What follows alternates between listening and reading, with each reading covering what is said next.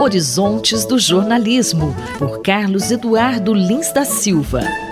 Professor Carlos Eduardo, uma nova lei canadense determina que as plataformas online devem repassar dinheiro a publicações jornalísticas para usar seus links. Em resposta a isso, Google e Meta decidiram não usar mais conteúdo jornalístico de sites canadenses. O que o senhor quer falar sobre isso? Essa é uma repetição de algo que já aconteceu na Austrália. A Austrália foi o primeiro país a ter legislado e colocado em vigor a prática de que as uh, big techs, como são chamadas, as grandes corporações das redes sociais, são obrigadas a negociar com os veículos jornalísticos um pagamento pela utilização do material daqueles veículos jornalísticos nas suas plataformas. E lá na Austrália, a reação tanto de Meta quanto de Alphabet, que é a empresa do Google, Meta é a empresa do Facebook e do Instagram, as duas fizeram a mesma coisa que estão fazendo ou ameaçando fazer agora no Canadá. Lá na Austrália foi tão radical a reação dessas plataformas que eles chegaram a proibir a entrada de material do governo australiano e até de avisos de emergência, não só de jornalismo, mas também avisos de utilidade pública, avisos de instituições de caridade e assim por diante. O que aconteceu na Austrália pode ser que se repita no Canadá. Na Austrália, depois dessa reação truculenta das plataformas, o governo australiano se manteve relativamente firme, mas fez concessões que as plataformas queriam e acabaram chegando a alguns acordos. Lá na Austrália foram cerca de 50 acordos que foram feitos entre as plataformas e veículos jornalísticos. E principalmente quem fez esses acordos foi o Google. A Meta não fez tantos acordos quanto o Google.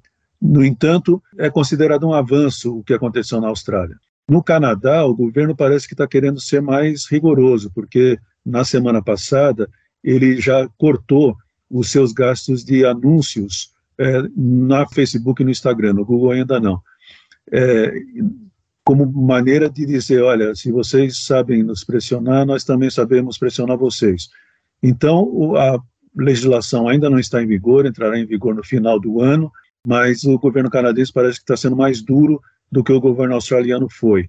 E, na minha opinião, Márcia, essa é a única maneira de o jornalismo ter chance de sobreviver com dignidade daqui para frente é se as plataformas, as big tech, pagarem pelo material que eles se utilizam e que têm utilizado durante já mais de que duas décadas, sem nunca gastar um tostão pagando o material que é produzido pelos veículos jornalísticos a muito custo. Professor, a gente tem visto regulações em vários países, ou pelo menos tentativas de regulações. Aqui no Brasil a gente tem o PL das fake news, né, que ainda está tramitando. Em todos esses locais a gente vê uma reação muito forte contrária das big techs.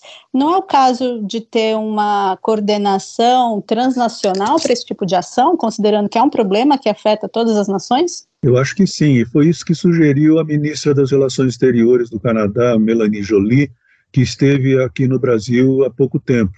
Ela disse exatamente isso que você está dizendo, que é necessário é, que se garanta, é, vou colocar entre aspas o que ela disse, precisamos garantir que democracias se aliem e mandem uma mensagem para o mundo e para as big tech sobre a importância de proteger os ecossistemas de mídia.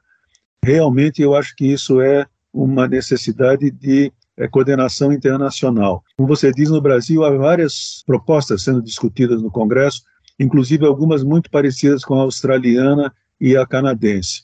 Agora, essa discussão, Márcia, eu acho que é a discussão mais importante para a sobrevivência do jornalismo digno é, em qualquer país do mundo democrático. O jornalista e professor Carlos Eduardo Lins da Silva, colunista da Rádio USP, conversou comigo, Márcia Blasques. Horizontes do Jornalismo, por Carlos Eduardo Lins da Silva.